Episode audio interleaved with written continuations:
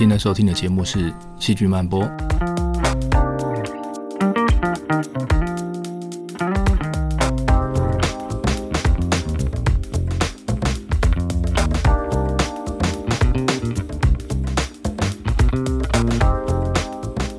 欢迎来到细菌漫播，这是一个细菌人讲细菌八卦的地方。我是陈君瑶，很高兴在这里为你服务。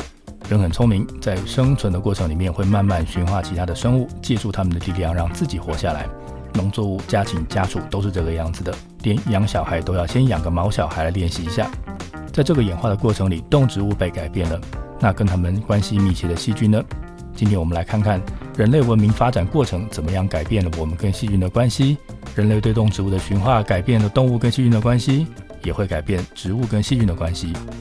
希望你会喜欢今天的节目。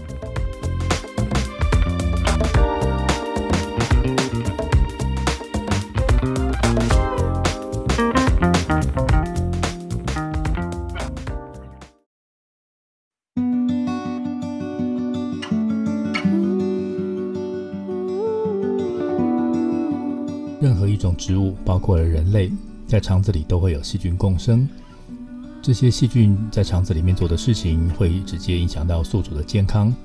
那反过来，宿主吃的东西、住的环境，还有他的生活方式，也都会影响住在他肠子里的细菌。人类最早的生活方式是到处觅食，呃，你需要去采集那些不会逃跑的植物来当做食物，比如说采它的果实、采它的嫩叶、挖它的地下茎等等。那有机会的话，人类也会打猎。那后来慢慢有了农业行为，人类开始把野生的植物带回来种，选比较好种的、产量比较高的继续种。那这样的过程就慢慢的把这些野生的植物驯化成为农作物。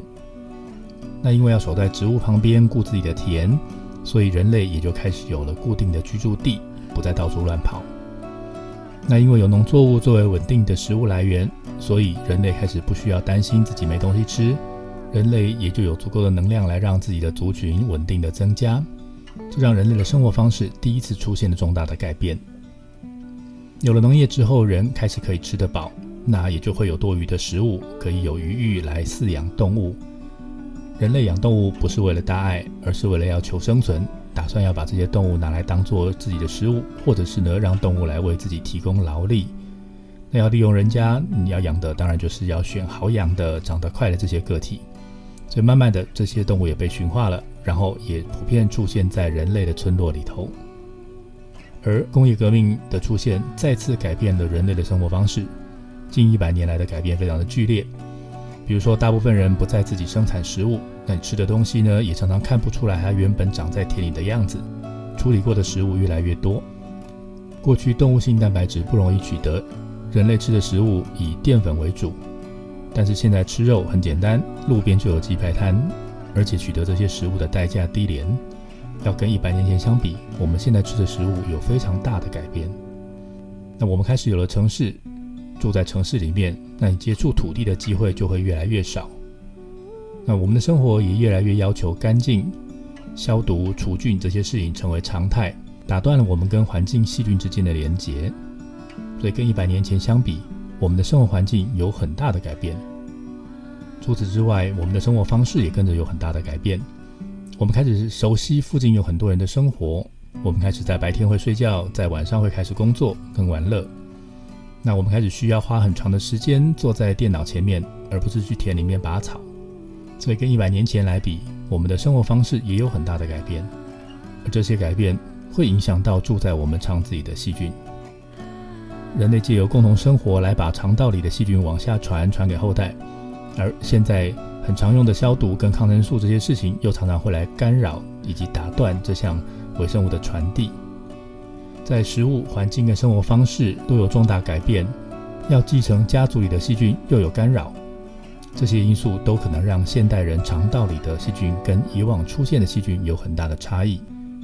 那科学家也真的去比较了现在还在以采集方式生活的原住民部落，发现这些原住民肠子里有比较多能够处理植物多糖的细菌。这个证据见证了生活方式的改变可以造成肠子里细菌的改变。那现在很多书里也都会提到这件事情。我们依赖肠子里的细菌来帮助我们把纤维素分解成糖。那糖被细菌利用之后呢，会留下短链脂肪酸。那我们的肠子呢，在吸收这些短链脂肪酸来当做养分。那在过去养分不足的年代，这样做可以增加我们能从植物为主的食物里取得更多的养分。但是现在我们已经不缺养分了，所以这些细菌现在多提供我们这些养分，就变得很多余，反而会让人发胖。那这个例子就是生活方式改变之后，肠道细菌它还没有跟着改变，就造成了文明病的这个例子。演化需要一代一代的时间来对生物做筛选，让这个物种逐渐适应环境。现代人要等到三十岁才结婚，所以每一代人大概需要间隔三十年左右。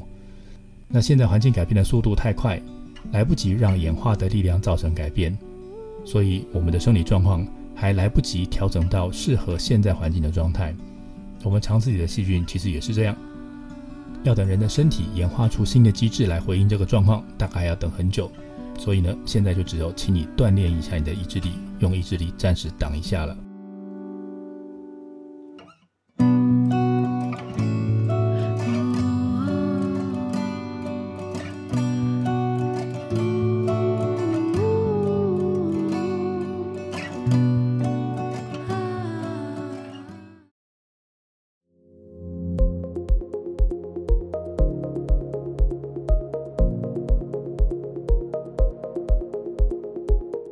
人类自从学会了农业，就不需要到处采集食物，开始有了比较固定的生活。那也由于食物充裕，在填饱肚子之后，也就可以在家里多养只动物来帮忙以及陪伴，或者是呢抓它来当做食物。这个过程就会驯化这些动物。我们现在想想驯化这件事情是怎么发生的。我们可以拿狗来当做例子，因为我们跟狗比较熟，比较容易想象。狗是从野生的狼经过驯化之后变成的。那在驯化的过程里面，第一个会被改变的是动物的基因。当年狼跑到人住的地方，那一定是比较听话的那一只才会被留下来。长大生小孩之后，人也一定是选最乖、最听话的那只养起来，会咬我的就赶走。所以这样一来就造成了筛选。那经过很多代对狼的筛选之后，留下来的这些狗都是乖的，就是人对狼做了基因筛选。那第二个改变呢，是吃的东西。狗跟着人住，所以吃的是人剩下来的食物，是熟的。那不止在值的方面有改变，在量的方面也有改变。在当狼的时候，不见得每天都有机会吃得饱。那变成狗当做人的家臣的时候，就天天都有的吃。但是在当狼的时候呢，有什么就吃什么，食物的种类比较多。当狗的时候，就得跟着务农的人类吃，给你什么你就吃什么，没有那么多选择。那第三个改变是住的环境。狗跟着人住，所以会碰到的都是人类家里的环境，不像在狼的时代可以在原野奔驰，天天都可以碰到充满野性的细菌。住在人的家里，应该就有很大的机会会碰到人的细菌。那整合来看，宿主的基因被改变了，食物的种类还有供应量被改变了，再来住在人的家里，环境也变了，这些都是可以影响到肠子里细菌组成的因素。所以喽。很有可能我们会看到，在这些动物的肠子里面出现不一样细菌。那我们来看看这篇研究。这个研究团队想要知道驯化的过程里，除了驯化了这些动物之外，会不会同时也改变了肠道细菌？他们找了九种人类驯养的动物，包括牛、猪、狗、兔、老鼠等等，一共有九种动物。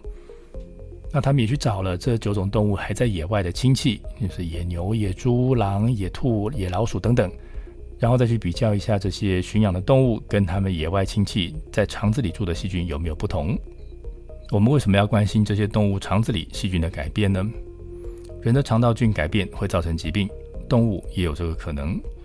如果这个驯化的过程会改变肠道菌的话，那会不会我们在驯化的时候就把动物长期以来的好朋友给消灭了？哦，这样子有没有可能会造成动物健康上的问题呢？所以我们想要知道的是，驯化之后的细菌。有没有多给或者是少给了宿主什么东西？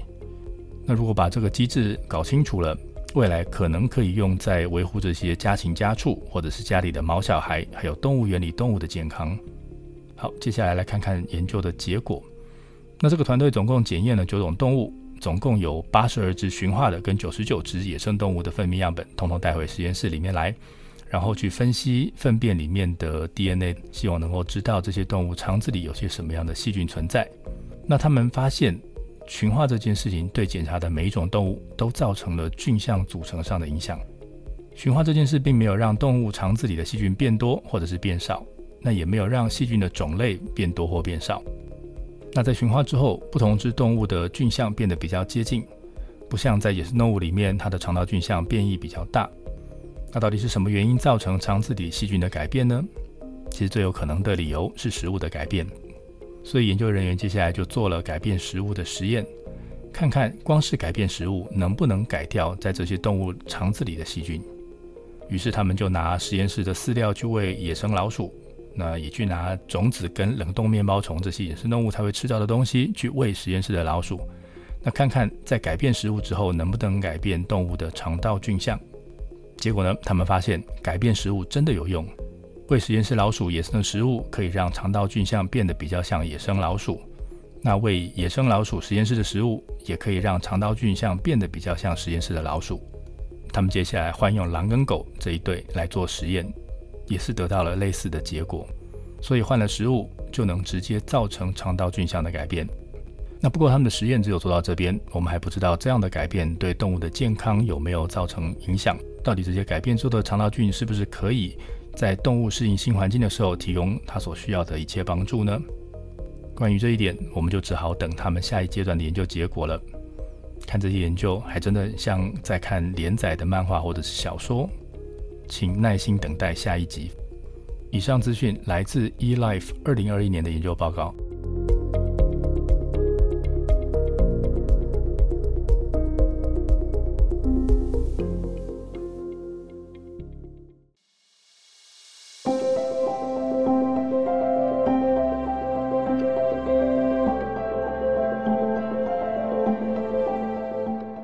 在驯化动物的过程里，动物肠道里的细菌会被改变。我们人类农业上使用的农作物也是驯化过后的野生植物。人类在过去一万两千年里驯化了大概两千五百种不同的植物，改到现在，基因都变了很多，长相也变得不一样。像是小麦的祖先只有少少的麦粒，玉米的祖先它的玉米穗只有小指这么大，跟现在的长相差很多。植物种在田里。田里的环境也跟他们祖先在的那个土地是不一样的。那在植物上的细菌会不会也变得不一样了呢？哺乳类的动物从小被爸妈照顾长大，可以继承上一代的细菌。植物的种子几乎都是离开青苔一阵子之后才有机会落地发芽，所以很难继承到上一代的细菌。上一代的植物想要把细菌传给下一代，只能把细菌打包放在种子里。但是动物的小孩出生了就开始吃喝拉撒长大。种子可能要被存起来放一阵子，几个月之后才有机会播种。那种子没有问题，可以活过这段时间，但是在种子上的细菌不见得可以做得到。所以在下一代发芽的时候，爸妈在种子上准备的细菌，真的不知道能不能有机会活到那个时候，再进到小苗的身体里。所以咯，植物跟动物相比，他们更有可能在驯化的过程中抛弃帮助他们祖先生长、讨生活的这些细菌盟友。那这件事到底有没有发生呢？我们可以把这些农作物的祖先找来，跟现在的农作物来做比较。比如说，玉米的祖先是大除草，那野生的大除草现在还可以找得到，所以可以把它们都采集过来，然后研究上面的细菌来做比较。那像这样的操作呢，在稻子或在麦子上都还可以做。那所以在比较之后，长在这些植物根上或者是植物体内的细菌有没有改变呢？答案是有。这些祖先植物跟改良驯化后的植物，它们上面的菌相组成不太一样，有些菌留下来了，有些菌改变了，有些祖先植物上有的菌在现在的农作物上看不到了。但是这些植物可以从泥土里面去找新的菌来补位，所以细菌的数量跟种类并没有下降。不过现在已经有很多人开始想到，我们的现代农作物可能少了一些祖先的细菌帮手。就开始到野生的这些祖先植物上面去找细菌，希望能够拿这些细菌来当做农作物的益生菌补回来。我们来看鹰嘴豆的例子，这是一篇来自以色列的研究。他们发现田里的鹰嘴豆上面的细菌主要是 Burkholderia 这个属的细菌，但是在野生的鹰嘴豆祖先上看到的菌呢是 Bacillus 或者是 Sphingomonas。那他们拿野生的鹰嘴豆。在种皮上分离出一株 Bacillus 属的细菌，他们希望测试的是把这个野生鹰嘴豆上分离出来的细菌接种在农作物上，看看能不能帮助农作物的生长。结果他们发现，这个菌的确有促进生长的效果，可以让植物的重量变成原来的两倍到三倍，这是很惊人的数字哦。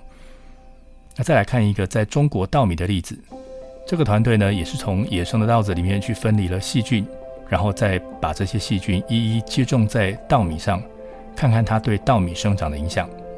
那他们分离到了一株 Phytobacter 跟一株 Herbaspirillum，他们发现这两株菌都可以让植物的重量变成原来的快要三倍，所以生长速度变很快。从这些例子来看。从野生的植物祖先上找到好菌来帮助农作物生长，看起来是一个可行的方法。虽然这样讲可能只是我们的想象，但是或许我们现在在做的只是把他们过去的盟友再找回来帮忙而已。以上的资讯来自 Systematic Applied Microbiology 二零二零年的研究报告。鹰嘴豆的例子来自 Microbiology Spectrum 二零二二年的研究。稻米的例子来自 Science of Total Environments 二零二二年的研究。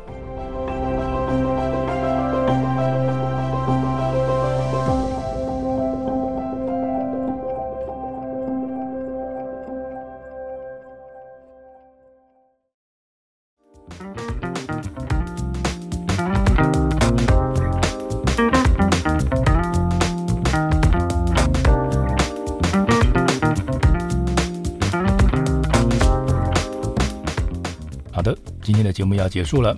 我们今天聊了人类生活方式的改变影响了肠子里的细菌，那这些细菌的改变会影响到我们的健康。人类驯化动植物的同时，也改变了这些在动物或者是在植物上面的细菌。谢谢你的收听，欢迎追踪我在 Facebook 跟 Instagram 上面的细菌漫播粉丝专业，也欢迎您告诉我你想要知道什么样的细菌是。我是陈俊尧，这是这一季的最后一集，我们放假一个月，下一季再回来。